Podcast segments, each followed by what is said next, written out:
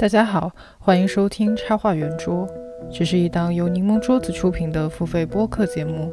我们的话题围绕插画和绘画创作展开。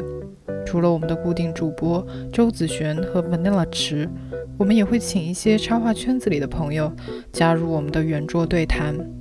您现在收听到的是我们第五期节目的精选剪辑。第五期我们的对谈嘉宾是创意总监田克。想要收听我们三小时的完整版节目，可以在 CC Talk 上搜索“插画圆桌”，就可以找到我们所有往期节目。我们的完整对谈包括图片案例、文字解析以及与听众的一小时问答环节。我们每月都会在 CC Talk 上直播更新一期新节目。如果你有任何想让我们回答的问题，欢迎加入我们新一期的直播。这样就会和我们产生即刻的对谈。接下来，欢迎收听我们与田克的对谈。Hello，大家晚上好，我是周周子璇，一个自由职业插画师和老师。今天和我连线的是插画圆桌的另外一位主播 Vanilla。Hello，Hello，大家好，我是 Vanilla，现在在纽约跟大家连线。还有目前在北京和我们连线的本次嘉宾，少年杂志的艺术指导田克老师。田克老师跟大家打个招呼吧。Hello，大家好，我是田克。呃，今天是插画圆桌的第五期。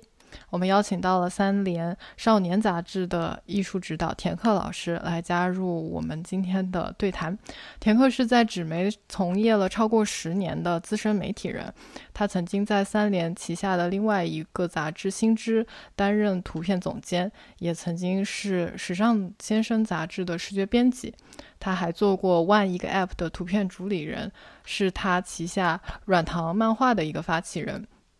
目前他在担任青少年杂志《少年》的创意总监，同时也是原创品牌灼热 Flaming 的主理人。嗯，在我们过去圆桌的几期，嘉宾一直是作为插画师的身份和我们进行对谈，但这一次我们想要让嘉宾转换到艺术指导的一个视角，来和我们两位主播一起聊一聊纸媒行业，甚至是更宽的一个插画视觉领域。嗯，艺术指导究竟是怎样和插画师合作的，以及我们作为插画师是怎样在社论类插画的这个领域内得到一定的创作自由和平衡？那么，在我们第一部分的讨论里，如果你们有任何想要提出的问题，希望大家可以把这些问题留在最后一个小时的提问环节，这样我们的流程呢会更加的顺畅一点。嗯，然后主要我们今天邀请到田克老师，是想围绕着 editorial，也就是社论类插画，呃，进行的一个方法论的分享，还有他个人经验的一些呃讲解吧。editorial 社论类插画是为了更好的表达文本中的想法而创建的插图，通常通常用于书籍、杂志、报纸或者网络资源中。我们熟知的就在国外有比较著名的，像《纽约时报》《纽约客》。彭博商业周刊这种呃比较主流的媒体，国内就有田克老师所任职的少年杂志等等。社论类插画具有快、准、狠的基本需求，也是许多插画新人进入行业的一个敲门砖。就是，然而，其实在国内，无论是出版业还是广告等行业里面，艺术指导的角色通常是由创意总监或者设计师所承担的。所以，其实我们想从田克的职业生涯开始聊聊看。他是如何在数个媒体行业里面担任起艺术指导这个岗位的？嗯，然后我们就进入，对，现在就是田克老师的呃自我介绍时间。好的，好的啊，我我这些年乱七八糟的干了不少活儿，然后我看这个提纲让我从大学时候讲起，我就稍微讲一下。呃，我大学学的专业是工科，学的是软件编程，和很多人不一样。我觉得在座很多很多人是学艺术专业的。然后我就一直也没有没有机会学这个艺术专业。然后，呃，工科其实是因为当时这个就是编程这个事情还是比较热门的，然后家里建议就是考这个，然后就学了这个。然后虽然我本身不是很喜欢理科啊，但是工科呃这个教育下来，我觉得收获还是挺大的。主要有两门课让我觉得收获很大，一个是需求分析。呃，在这个课里面，就是他会有一本书专门 让你教你怎么弄清楚，就是其实他有各种方法教你怎么弄清楚客户到底想要什么。我觉得很多人就包括他到社会上之后做一些活儿啊什么，他可能不太有这个思维，他可能觉得我平时都是画这个，那我现在还要画这个。我觉得可以就在干活之前先想一下，就是客户找为什么要找你啊？他想达到一个什么目的？有的时候很多国内客户可能他并不是专业，不管是商业的还是呃媒体的，他可能并没有那么专业。其实 他可能也不知道自己要什么。这个时候你你可能需要帮他前期先梳理一下，那省去后面很多麻烦。这是第一个课程给我的一些帮助。第二个是软件工程，软件工程它它就是把一个大的东西教你怎么把大的东西拆分成很多小的东西，让你仔细安排这个流程，就到哪个节点返回哪些数值，然后这些数值支撑你继续往下一个下一个目标再继续做。然后嗯，包括我在大学时候其实也接了一些就是做视觉东西的活儿，因为我自己平时还挺喜欢画画的，然后在网上接了一些就是活儿。当年呃有一个叫 Flash 的软件比较有名。然后那那些活儿也特别多，然后赚的也多，然后我就学了一个 Flash，然后呃，当时有一个事情给我印象很深，就是我们做了一个日本人就是给我们发的单子，然后我们建的那个画布，我记得是一个我忘了，大概是三百乘四百的吧，然后但是后来最后那个人说他想要五百乘七百，就是反正他那个比例是变了，它尺寸没怎么变，但是整个因为是这个是动画嘛，它整个东西是是是在时间轴上的那个画布。然后就要一帧一帧的去改，就这个这个活儿，我当时做了大概两个月吧。我改这个篇幅，就改这个比例，改了半个月。然后这个事情，嗯，这是你在大学期间的自由职业对对对，就是放学以后做一些这种活儿。然后这件事情给我极大的教训，因为我自己是一个比较懒的人，不怎么愿意付出劳动。然后我就觉得，就因为这个这个事情前期没有想好，然后后面付出了这么多东西来修改它，我觉得以后绝对不要这样做。其实这也是一个工程的思路，就是到什么节点你要有什么样的一个一个确定的东西，然后省去后面很多麻烦。呃，然后除了就是上课学到这些东西之外，呃，因为我平时有一个好朋友，我们当时一起在网上画画，当时有一个论坛叫涂鸦王国，我不知道现在还有人知道吗？现在还有，现在还有，他们好像还在办什么课什么的，我那阵儿看，嗯。但好像跟当时风格不太一样了。然后现在我还常约的一些插画师，比如说宋琦老师，还有我的一些好朋友，都是当年在涂鸦王国认识的，就是零五年左右，嗯，所以也是蛮多年。就从那段时那段时间时候呃的时候，我其实就还挺喜欢视觉这些东西的。然后毕业以后来到北京，就是也不想当程序员，其实。然后，呃，当时我在大学的时候拍了很多照片，然后我就先去了一个家具店做静物摄影师。但是我一直觉得比较有意思的呃职业是媒体行业，因为媒体其实是一个创意密集的一个行业。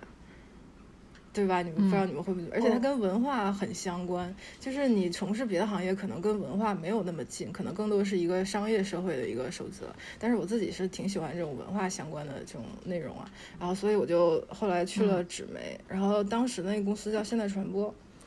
在现代传播时候，我就有幸能跟一些非常棒的同事一起共事。呃，当时现代传播旗下有新视线、生活啊，新视线。对，就周末画报，生活就是那特别大那个杂志。嗯啊，看过。哎，是是美国是美国的那个刊物吗？Life。他应该是买了美国的刊号，我觉得。然后，但是在内容上，呃，应该是有一些区别的，不是那么像。嗯。然后我当时就觉得，集团里面这些杂志，每一本杂志在视觉风格上都有自己的特点。然后在这里，我也了解到很多做杂志的知识。呃，当年还有一件我对我来说比较大的事儿，就是二零零九年的十月，GQ 中国创刊了。嗯，这本杂志是我觉得在各方面制作水平，就是在国内都是特别一流的，然后经费也很足。我当时给他们画了不少插画。嗯，然后这就是前面的一些履历，然后。呃，后来就是在一些各个媒体，就是呃换来换去吧，可能其实也没换多少。我们可以往往下看，就是可以看一下那个 PPT。OK，就是我们会，对，我们就会进入到新知的一个部分。嗯，对。其实我当时把这个简历截下来发给你们，是想让你们看看，比如说里面有什么图是你们觉得比较有兴趣的，就是可以聊一聊制作过程。但是就现在，我觉得其实，嗯。我觉得其实还都挺感兴趣的，因为我感觉新知它有的封面是跟插画结合的比较紧，有的就是摄影，还有纯设计的部分。就是，嗯，当时这个封面是由你全部来负责这个视觉的规划吗？大部分是的，但我在新知的时候就是挺好的一点是，我有一个特别好的搭档叫孙小溪，然后他是一个特别有名的设计师，现在。然后他自己做的工作室叫 Pay to Play，然后就是反正还做的还蛮好的。然后他算是我的前辈吧，就是我进现代传播的时候，他其实就已经在少中基金会做过一段时间，就他比我年纪大一点。然后我也跟他学到了一些东西，因为我自己其实是不会设计的嘛。然后他给我讲了一句话，我印象很深，然后对我现在影响也很大。他说就是因因为我刚到新知识，我老是想做一些漂亮的东西。就是我觉得这个风格很好看，我们要不要用在杂志上什么的？我就老跟他讲这种话。然后他说，呃，我们做任何设计都是要要跟内容是有关系的。就是你为什么做这个设计，其实你应该能讲出道理，而不是你光是觉得好看。就是你要让它特别适合这个事情。嗯，就是我会很好奇，就是你在新知做图片总监的，呃，这个艺术。总监的时候，呃，你会负责要想出一开始的排版吗？还是你就是负责统筹这个文字，以及去找什么样的画？排版是另外的人做，就是你不用去给出一个排版的大致框架。我不用排版，我我是拿到文章之后，我去想，呃，怎么做，怎么做了这个视觉呈现啊？包括这个图片是拍呀，还是做造型啊，还是做还是插画呀，还是什么？就找现成的呃摄影师做的图啊什么的，就这些我会先想好，然后我把这些图都交给孙小溪，然后孙小溪就会来排版。孙小溪的那个，我觉得他很难得一点是什么？就是因为他跟我 算是一个时代的人。然后，呃，我们那时候看杂志很多，就是我们年轻的时候很喜欢看杂志，因为那时候渠道也少嘛，获取一些信息的渠道比较少，所以我们知道杂志排版应该是一个什么感觉。像现在我合作很多就其实很棒的设计师，但是能感觉到他们其实并不怎么看杂志。哎，我其实好奇，就是那个时候在新知的时候，你就已经大量的做自己的创作嘛？就是比方说，你可因为你之前，呃。我们上次聊的时候，你有聊到过，你其实，在新知工作的时候，给新知创作了很多插画。你还讲到自己有一幅插画被毙掉了。那那个时候，你就有多大一部分的呃配图的工作，不论是摄影啊，还是插画，会是由你自己来承担呢？呃，新知第一期插画几乎都是我跟孙小溪两个人画的。就是创刊第一期，就是我们两个人把整本画了。然后，呃，第二期开始，我做了一些造型，就比如说它封面那个纸的雕塑，那个纸做的效果器做的字母什么，是我用纸做的。其实我我在的就三联的这两本杂志，我们人都内部人非常非常少。像我做少年第一年，就是我跟主编两个人，他负责所有文字，我负责所有图片。然后我请了一个设计团队。就是把负责排版，就这么几个人就全弄了。嗯嗯，那我们就进入下一个，就是田鹤老师在韩寒的呃那个 A P P 叫 One 一个 A P P 担任图片主理人的这么一个经历，而且他是呃之前我们也很可能都有了解过的一个叫软糖漫画的这么一个项目的发起人，像呃很著名的我是白呀，然后。甘田啊，都有在这个项目里面发表过他们的漫画，所以田康老师您来讲讲看。呃，当时是我的一个之前的领导，然后他去万，然后做一些特稿方面的工作，然后他就想让我去负责视觉，就是做当时那个万，我现在不知道什么样，当时是每天会有一个首页图，他就想让我去搞这个东西。然后当时在网上，呃，其实条漫就是刚刚开始流行。然后我从小其实看挺多漫画的，就从什么机器猫、阿拉蕾、七龙珠那个年代看起，然后。我觉得当时那个条漫的那个形态跟我理想中的好像也不太一样，所以我就做了一个软糖这样一个形式的东西。是我希望是一个非常轻巧的、轻盈的，然后每周有一个题目，这个题目是很宽泛的。因为因为我自己在做创作者的时候，我就会有这么一个感觉，就是你突然让我画一个漫画，我也不知道我要画啥，我可能会画一些自己生活的、自己的感受这种东西。因为我不是一个成成熟的创作者，我只能画跟自己有关的这种事情。但是如果你给他一个题目，比如说什么。下雨天或者什么星期天的下午三点，然后什么失而复得，就这种题目，他可能也有他自己想说的东西。嗯，所以我大概会把题目定在一个就是让每个人都有想说的话，但是又不会，呃，但是又不会限制的太死的这种程度。然后每每周有一个题目，然后找七个不同的人来画这个题目。因为我自己是很喜欢看，就是每就是不同的人对同一个题目的不同理解，我觉得这个地方会很有意思。嗯，那我们要进到下一个少年的部分吗？少年，少年就是你现在在做的工作。你是二零年开始进入少年的，对吧？对。然后我感觉到了少年之后，就丰富一下子色彩丰富了许多。对，因为这是一个面对十九到十四岁、十四岁的青少年的一个刊物。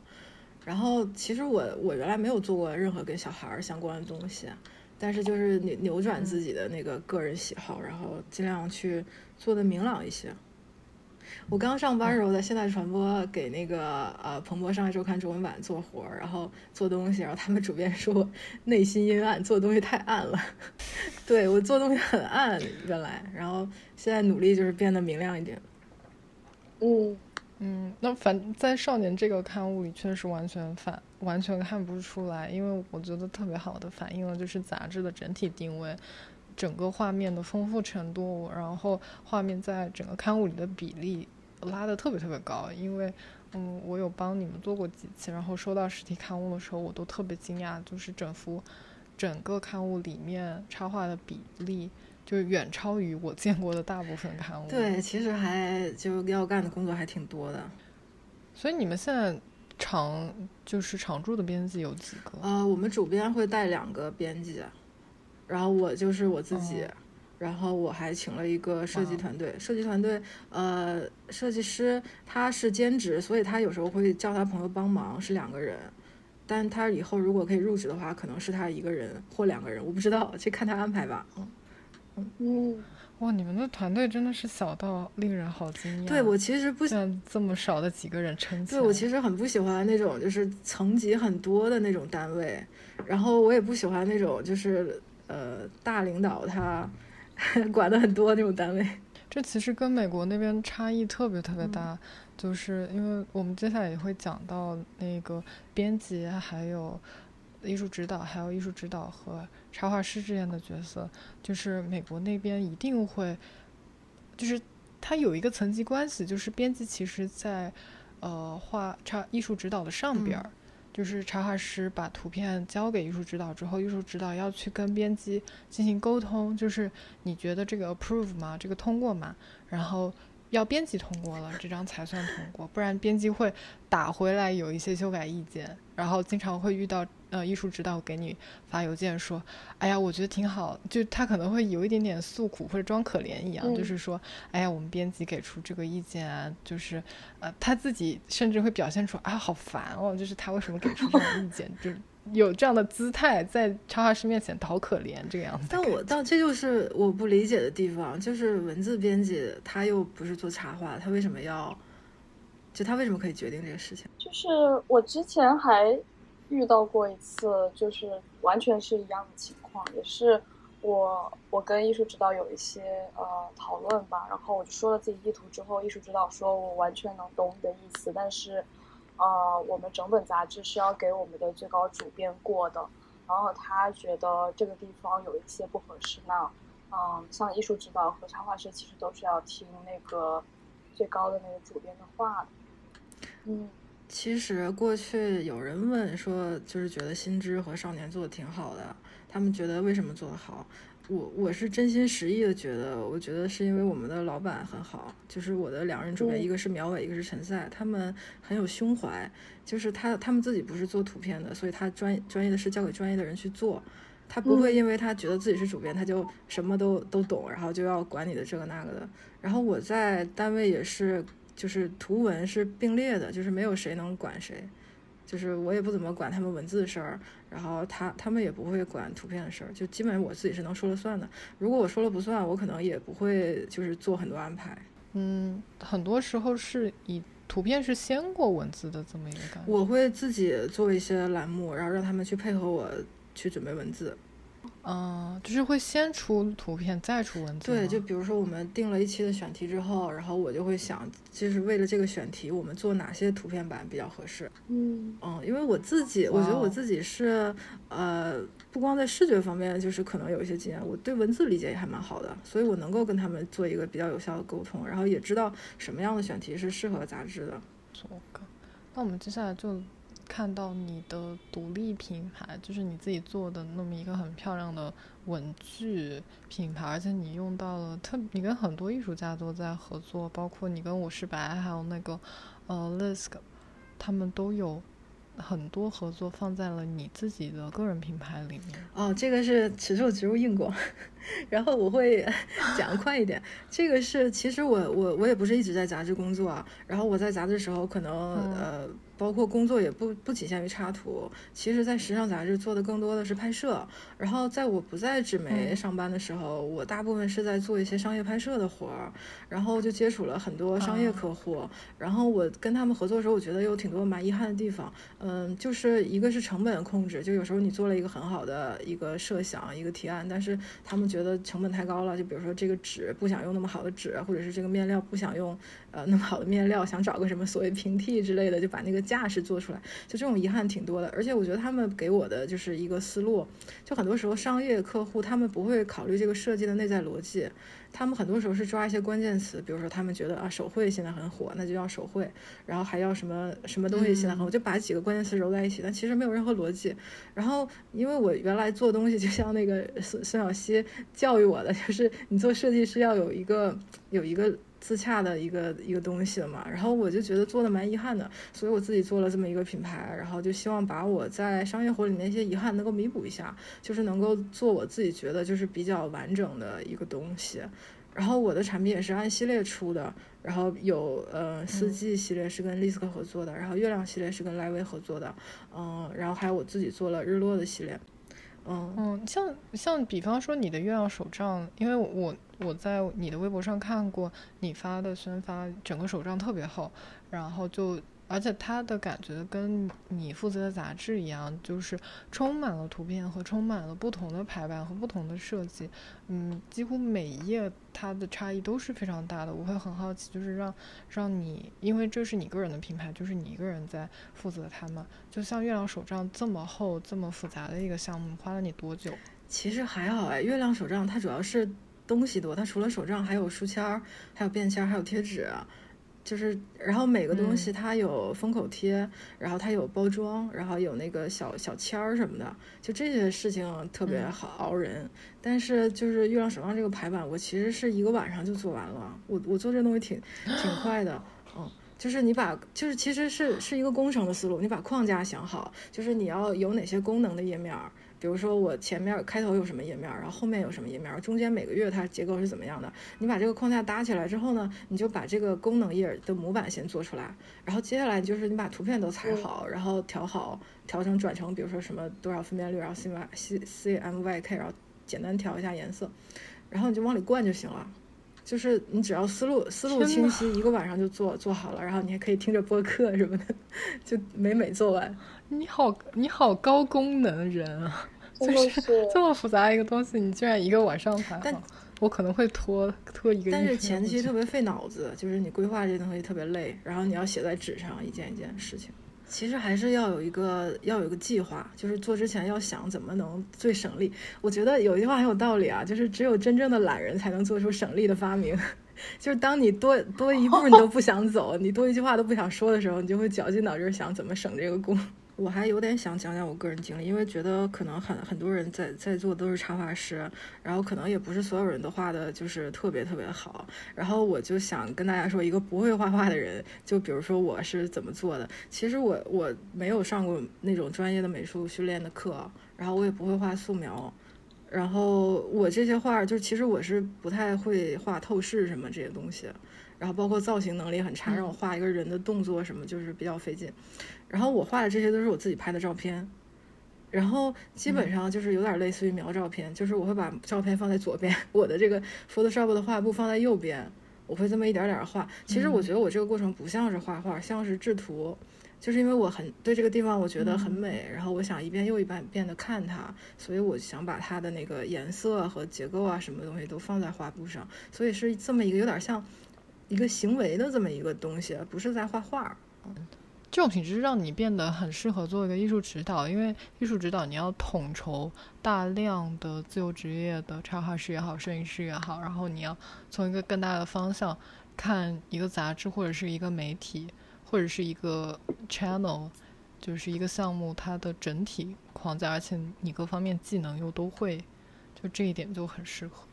我我很喜欢这种，就是一点一点把那种秩序感建立起来，然后就有点像拼图一样，然后最后你把这个东西拼成了，然后但是你做的这个事情又是一个没有目的的，就是呃，不像很多人画画他表达自己什么的，我其实是只想只想重现那个景色。我之前看过一个小说，叫叫《人生拼图版》，里面那个人就是他也做了类似的工作，而且他最后我是不是有点剧透了？反正那本小说也挺好的嗯。嗯，你这么说确实会很像一个人，他就是买那种一千张的拼图，然后花一个晚上或者花好多个小时，就自己一个人慢慢把那个拼图拼完。对。那我们就进入下一个环节，就是我们要主要来讲讲关于编辑类插画，然后会大概分五个小点来进行讲。我们先来介绍一下什么是编辑类插画。嗯，对，我们先讲一下编辑类插画的定义，就是在英语里面我们会叫做 editorial illustration，就是我们其实有一点点像英翻中的感觉，因为感觉在国内编辑类或者是社论类插画，它并不是一个嗯非常。自就是非常传统的这么一类一个插画门类，但是在国外的话，它有非常非常长的一个插画历史，所以我们就把这个英文词借过来，叫呃社论类或者是编辑类插画。然后它通常是伴随着文字文章出现的一个插画，然后作用就是来抓住作者的眼。呃，读者的一个眼球，帮助读者可以更好的理解文字里面的内容。嗯，比方说像我们现在看到的是一些《纽约时报》在总结二零二一年他们一些出现的很不错的编辑类插画，你就可以看到它的图片重心是用来呃描述在文章里发生了什么这样子，所以这一类。嗯，插画它既会出现在传统媒体中，像报刊杂志啊，或者是广播，也会出现在一些非新兴媒体啊，比方说在网络上的流媒体啊、公众号啊这些平台上，它都会有不少的社论类插画需求。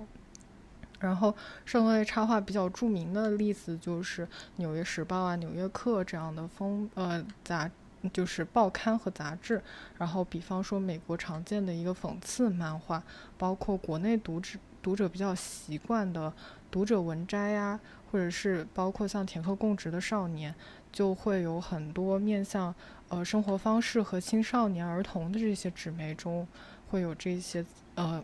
生类插画存在。然后呢，在国外因为有长期的这一个社论类插画的传统，所以几乎各家大大小小的媒体都一定会配一点插画发表，所以在国外这个需求还是更大一点。嗯，社论类插画通常会需要你对文章的这个题材和内容有非常足够的理解，才能更好的做你的工作。对于一些比较难嚼啊，或者是抽象的话题，比方说涉及政治经济啊，或者是社会，甚至是医疗这种科学科普的这种文章，它都会对你的创作者他的知识能力有不小的一个挑战。就是你需要很好的理解文章的内容，你才能够更好的把它进行一个视觉的翻译，可以说是你，所以说你必一定要对这个文字有很好的理解能力，然后。嗯，我们提到第二个点，就是说你怎样去获得编辑类插画的工作。像在国内的话，我们呃，如像田克他在微博上比较活跃，嗯，甚至你找到一些其他的编辑，他在哪些社交平台上活跃，或者你找到他的联系方式，你都可以主动去跟他联系。然后像国外的话，你可以向艺术指导发那个推广邮件。或者是在社交媒体上，你自己活跃度特别高，你也会吸引到在上网的一些，大家都上网上网的一些呃艺术指导，他就会发现你，然后呢，具体你怎样去给国外的艺术指导发推广邮件，你就可以去看我微博上很早以前发过的一个怎样发推广邮件的呃微博，就那个写的非常详细，所以这里我们就不具体讲。然后，嗯，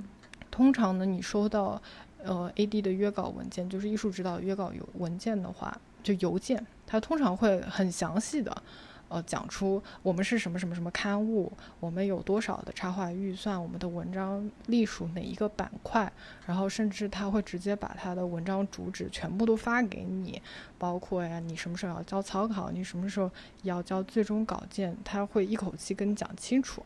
然后呢，比较贴心的艺术指导，像田克，他就会附上好几张你过去的作品，然后跟你讲清楚，这个是我们想要的感觉，你就照着你过去这几张的感觉走，然后就可以了。然后，呃，editorial 的编辑类插画，它的一个。习惯在至少在美国，在西方那边的习惯就是你要在规定时间内给不少于两张的草稿，就是你无论如何一定要给两张，两张或两张以上。然后这几个草稿之间的创意一定要不一样，就不能重合，嗯，不能是同一个 idea，但是你以两个不同的构图或者两个角度来画，那其实等同于就只有一个 idea，就只有一个草稿。然后这样，艺术指导连备选项都没有，所以就会更。如果他不满意你提交的这个草稿，他就没得选，他他会重新花更多的时间跟你说，你再给我一点草稿，那这个过程就比较费时间。原来如此。然后通常来说，嗯，对。然后通常来说呢，呃，我接触到的呃 editorial 的艺术指导，他不是特别在意你的画风。然后他更至少在我的经验来说，他更看重的是你有没有充分的表达出文章的一个主旨能力，就是你是否做到了有效的信息传达，就就是我们说的那种视觉传达。所以在嗯，我觉得在 editorial 里，你在草稿阶段的头脑风暴会比嗯一个完稿那个过程更加重要一点。就在编辑给你留出草稿的时间，甚至会多过。你最终的那个时间，这个其实我觉得大部分没有想到的点是这个。然后幸运的话，AD 就会选中你的一张草稿，你就你就不需要再重新再来一轮，然后你就可以移到中稿啦。嗯，一般来说呢，幸运的话你是不会得到过多的修改意见的。嗯，在美国的话，你 AD 得到了你的 editorial 的最终作品，他还需要跟前面提到他要去跟编辑。对一下，要得到编辑的批准，他有这么一个上下级的关系。然后有时候遇到的情况就是整篇文章会被 cancel 掉，会被取消不发，这个比较少见。但是你偶尔会出现这个意外，就我跟小池都遇到过，就是这篇文章不打算发啦，或者或者打算移到下期发，或者是怎样的。那你的插画就会跟着一起不被用到了。有时，然后通常来说，他会给你百分之五十的一个 kill fee，就是杀死你的费用，他会补偿你一下你的这幅插画没被用上。然后呢，呃，我们圈子里我经常听到一些前辈说的一句话，就是说，你只要做在按时交稿和非常好相处和作品质量好这三点之中，你只要做到两点。你就可以得到这个 AD 的青睐，就是他会艺术指导就会愿意跟你多次合作了。真的吗？你可以按，对，你可以，你只要就是这是圈内一个说法，就是呃，在美国那边特别爱这么讲，就是说你如果按时交稿或者作品好，你就可以不这么好相处，就是你只要刚好凑齐两点。或者说你很好相处，然后你很按时交稿，但你的作品可能稍微差那么一点点，也 OK，就是他也愿意跟你合作。原来是这样，就你三凑二，就是就我觉得这个说法还挺有趣的。田康老师选人的标准，就是你会从这个三点里面选两点的插画师这样进行选？不会，我觉得准时是底线，我没有合作过不准时的人，就从来没有。嗯，然后另外画的要好。然后他好不好相处就还行吧，就是。那如果他不好相处呢？我觉得还是会影响到。嗯，对，会影响到我。嗯，但得看哪种不好相处啊。你有遇到过和插画师吵起来的情况，就是开始争论啊，然后对方也执意不愿意改，然后后但是你这边的需求又是这样。哎，如果是前天你问我，我我就会跟你说我从来没有遇到过，但是昨天我遇到了一个，但但没有吵起来，因为因为因为对我们认识很多年了，我们可能是零七年就认识了，所以我们也没有吵起来。最后就是就是我开了就是第一个呃试稿费，就是没有用这个东西。不过你你做这么多年的纸媒，你第一次毙掉一个稿子，我觉得这个比例已经算是少的可怜。对我其实很稳的，我之前会想的非常非常清楚，我真的是有很大把握我才会约，一般都不会出什么问题。然后嗯，另外我觉得我我是能够忍受他最后教的东西跟我想的不一样，嗯，我觉得很多很多那个编辑他可能无法忍受这点，但我是可以的。那下一个我们讲一下稿费吧。还有合同和版权，所以你说你在稿费这里是完全没有决策权？我有啊，我要我要是没有决策权，咱们就不会就现在这个稿费了，就比现在这个还低啊啊！对你都不知道，国内很多就是尤其是这种传统的新闻类媒体，他们其实给自己的记者的稿费也不是特别多。我觉得就是十多年来这个行业没有发展吧，就是别的什么都涨价了，只有这个稿费没涨。嗯嗯，你们可以讲讲国外的情况呀。我其实前些年我一直有一个纠结，就是我觉得，哎呀，大家就是给《纽约客》或者《纽约时报》话能拿那么多稿费，然后。呃，给我们这个杂志就拿这么少钱，我觉得蛮不公平的。但是我上一周就把这个事情想清楚了，就是其实我的收入也没有美国的编辑多，对吧？然后我们国内程序员的收入可能也没有美国的程序员收入，就是各行各业就是就是不太一样嘛，国家发展的这个历程不太一样，这个不是我一个小小的视觉编辑能决定的。所以寄出这张表情包，就是这个事情我无能为力。但是稿费的事情无能为力，我觉得在其他方面就尽量争取让插画师满意吧。其实我作为插画师的时候，我也明白，就是插画师想要的无非就那么几点嘛，一个是更多的预算，然后充足的时间，然后很大的自由度，然后最好是能做出一个作品是能，呃，他满意的，他能把它放到自己作品集里的，甚至成为代表作的。我觉得这就是一个成功的约稿，对。所以你在稿费你你给不了人家很多的时候，你就在别的方面多多努力呗，就是这样。对，因为感觉像给自由度的话，你更多的时候可以根据呃文章的内容做一些。比较大的自我创作以及探索，其实是蛮难得的一个事情，就是既能既能拿的钱，然后又能做的一些个人创作，其实不是很爽。对，我觉得这样比较好。对对，其实我自己也感觉，就是除了。呃，就是给杂志画，其实能积累挺多作品的。因为商业活儿有的时候很多是就是限制更多。我们可以聊聊，就是一个比较常见的一个稿费范围嘛。因为我觉得很多，比方说听众会很好奇，国内的编辑的插画大概会在怎样的一个范围内？就是我们可以不去聊，就是具体的你们的杂志的预算，但是因为你知你。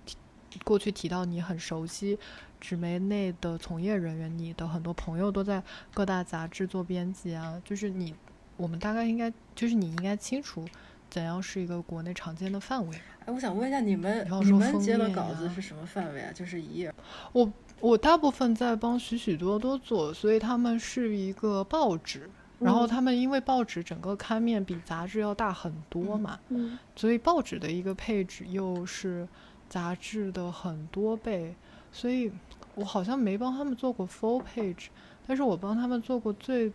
大的一笔可能是四千，可能一个 full page 左右，那还不错，我觉得，嗯嗯，我觉得这个稿大概会是怎样一个范围？呃。就是我我的封面可能会比内页贵到三到四倍吧，我我封面给的挺多的，然后封面我们的花的功夫也多，我就是前期可能会写的比较详细，甚至会发个语音，然后跟他讲讲之前来龙去脉都是怎么回事，然后呃对，可能也需要他，因为我其实大部分内页我不需要他提交那么多方案，这个是跟我个人的安排流程有关系，然后但是封面一般他还是会提交会多一点的方案。但有的时候我很确定，那可能就一个方案。对我，我我我想插插插一嘴，就因为我想到就是十年前在纸媒还有传媒这个行业还蛮，嗯，怎么说的一个黄金时期吧。就那个时候，哦，我记得在我大学的时候报考，很多人的理想专业都是新闻专业，然后这种传媒专业啊、广告专业啊，就是做做媒体人，然后呃，像我当时在国内读的那个大学，他们很著名的一个专业就是，呃，新闻学跟广告学，然后出来的人基本大部分都在做纸媒以及就是南方系的，呃，报纸杂志这样子。然后其实我感觉就在那之后，纸媒它就进入了一个非常快速的一个衰落期，所以。嗯，我记得当时我们上课的时候，有一个老师讲，在在 SV 上课的时候，一个老师讲到说，他之前刚毕业的时候，可能一个月的房租，呃，一个月要画两张画可以交上，现在画两张画完全交不上房租。就是其实在美国，他的稿费也是这么一个，嗯，没有太大涨幅的这么一个情况。所以我们现在是一样的。对，其实我们可以稍微聊一下像美国这边，因为我觉得像，嗯，我不知道为什么就是在在国内好像。嗯稿费这个事情好像成了一个行业机密，但是在美国的话，其实，嗯，尤其是像报纸、报纸和杂志，它的给出的预算都是非常固定的，就是根据刚刚说的呃版面来算的。所以我们呃经常互相之间、同行之间也会互相交流，说哦，你画了这么大的版面，大概多少钱？后来发现大家真的都是差不多的价格，不管你是有名的呃插画师啊，还是新人，所以。我记得好像是，呃，美国这边大概在，就我们按一页来说吧，就是一页里面的半页，呃，half page 大概是四百到六百刀，然后一个 page 的话大概在一千刀，然后我记得如果是封面的话，应该是会有四五千刀的样子。嗯，哦，我记得《纽约时报》不不，《纽约客》好像是三四千，三四千吧，反正就是忘了，但我没有具体接到过。封面对，可能三到五千那个 range，对，三到五千这个 range。然后我当时也有给那个，比如说《纽约时报》的一个栏目，就是书评那个栏目画画封面。那个封面版面我觉得也算是一个 page 吧，但是它也只给一千块钱，就它都是固定的。嗯。下一个趴我们想聊聊看，就是以停课老师的角度，呃，来分享这个，就是他是怎么根据呃整从。整个杂志的角度出发，来进行这么一个视觉统筹，来挑选插画师的。嗯，标准的话，我自己会经常刷微博，这种就是类似于社交媒体什么的。然后关注的人也大部分都是画画的，他们经常就会转发一些就是特别厉害的插画。然后我看到很厉害，我就关注了，然后我就会记得这种。然后还有一些是一些很多年合作的朋友吧。然后，呃，挑选的话，我觉得首先这个人的画风需要非常非常的成熟。就是他，就是你能够感觉到每个人他追求的东西是不一样的，呃，但是不管他是什么风格，就在在他自己的这个路上，他是不是足够成熟，这是我自己的一个特别重要的标准。嗯，然后对，其实这个大部分插画师自己心里有数，就是他自己想做那个事情，他做到什么程度了，他自己是明白的。然后其次就是最好这个人是适合杂志，他看过杂志的。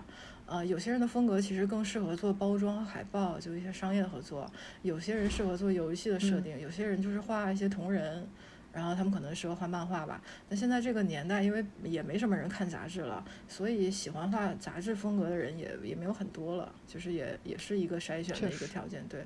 然后再次就是最好这个人是一个有一些接稿经验的、比较靠谱啊、好相处的人，然后。对，就是能省去很多就是沟通的成本吧。嗯，然后我我自己看过很多很多插画，其实光看画能看出的信息非常非常多。就是有些人能画什么，不能画什么。比如说有些人他擅长画人的神态，这种人就很少；有的画矢量色块色块的，还有能画就是复杂的复杂的写实的动作的，还有擅长营造气氛的，画漫画故事的，画信息图表的，能传达那种复杂的情感信息的。还有一些就是他对文字的理解非常好，他能够理解文章的很多。精神上的内核，就是每个人特点是很不一样的，但这些看作品集就是都可以看出来。就是你翻到他的什么微博相册，你看他画的东西，其实是能有感觉的。然后很多时候他他其实他自己能画一些东西，但他可能自己都没有感觉到。呃，有时候我也能感觉到，但是当然人家也不一定听我说的，就是这样。就是我能够大概知道一下这个人擅长画什么东西，然后如果有适合的文章，我就可能会试着去联系他。对，其实我感觉这个也是大部分的，呃，包括国外的艺术指导他们的一个选择标准，嗯，但是我这边其实就是也替一些我们的听众有疑问，嗯，就是说，假如说是作为一个新人的插画师，他的作品可能比如说他刚刚毕业，或者是刚刚的然后进入这个行业没多久，然后他的作品可能是稍微有一个自己的风格。嗯，刚刚呃就是我们开头也提到说，其实像社论类插画是插画师进入这个行业的一个敲门砖。嗯，很多插画师的职业起步基本都是从社论类插画、边界类插画开始做起。我觉得像刚刚田克提到的一些标准，比如说。呃，他的风格已经足够成熟了，然后他有一些接稿经验了。其实我觉得这个对于新人的来说还是有一定点、有一点点门槛的。嗯，所以就是，嗯，我不知道少年会不会经常采用呃新人插画师。他新人不代表不成熟，有就像就像你其实很很成熟风格，对吧？嗯嗯，所以是完全完全没有问题。对，所以你觉得他你还是会。愿更愿意去找一个非常稳定，就是你一看就很靠谱的人，然后嗯，这样会让你省去后续特别多的流程时间，是吗？对。然后我们这一趴呢，呃，主要是想来讲一下，就是艺术指导所扮演的角色，然后会分成大概呃三个小点来讲。第一个点就是什么样的人其实适合做艺术指导。我觉得刚刚前面田克老师也讲到了很多东西，就是像他这样子的思维比较清晰的呀，然后他有是，他有的一个是比较。程序员的一种框架有一个非常紧密的一个逻辑链，包括在整个团队里面，他们的分工呃是非常明确的这样的一个情况。然后第二个小点我们会大概讲一下，就是呃给大家区分一下艺术指导、编辑、设计师，包括像呃创意总监，然后前面提到的图片总监这样子的呃职位，他们究竟是在干些什么事情。然后会讲艺术指导和插画师他们各自的角色。然后最后一个点我们会讲一下，大概艺术指导他要如何来引导插画师进行创作。然后我们进入嗯下一个吧。我其实想补充一点，就是说，嗯，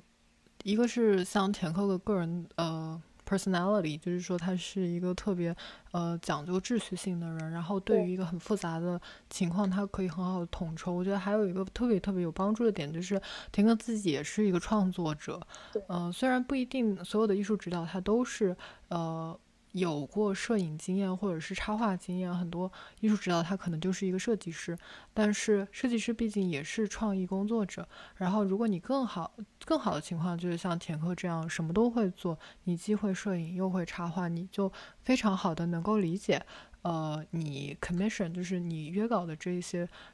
摄影师或者是插画师，他们究竟是是以怎样的思路去创作的？这样你就可以更好的去指导他和跟他们更好的进行合作。我觉得这样的人是最理想的艺术指导的一个人选。哎，但是我其实发现，像国外的艺术指导，他们的一个职位上升模式，一般就是先从呃设计师开始，然后升级到中级设计师，再从中级设计师上升到比如说呃一个。艺术指导，然后最后会上升到更高的一个层次，就可能在做一些呃指挥工作了。所以就是呃嗯，像国外的情况是，很多学设计的人其实他们是不会画插画的，他们更多的是从一种设计的思维来讲。所以就是嗯，我觉得在那个方面会有点欠缺像填课这种，可能在方方面面都有涉及的一个情况。嗯，我觉得像那样类型的艺术指导，他可能给到的指导就会比较少，他更多只是在传达一些编辑的信息或者这个刊物的要求，他比较少会进行一些创作上的指导。嗯，有两个地方我可以补充一下。就是一开始有一个问题是什么样是好的有效的社论插画，我可能有别的角度。嗯嗯。然后嗯，我觉得第一个层级就是表意吧，第二个层级是一种幽默或比喻，第三个是气氛气质，就它整个的气韵是相通的。然后我觉得，比如说呃，这个文章写一个人吃了一个苹果，然后你就画一个人吃一个苹果，这个就是表意。然后我约的插画师一般都会把这个画的美美的，然后在我看来这个就够了。这个就就可以了，就不用再就是没有别的也可以。然后，但是有的人他就画的很幽默，比如说他有一些比喻在里面，或者是讽刺在里面。然后，比如说他画一个腐败的官员吃了他不该吃的苹果，这个就多了一层。但我个人就是不是很常使用这种方式。我觉得更多是在那种新闻类的，就是那种强观点类型的这种杂志里面可能会多一些。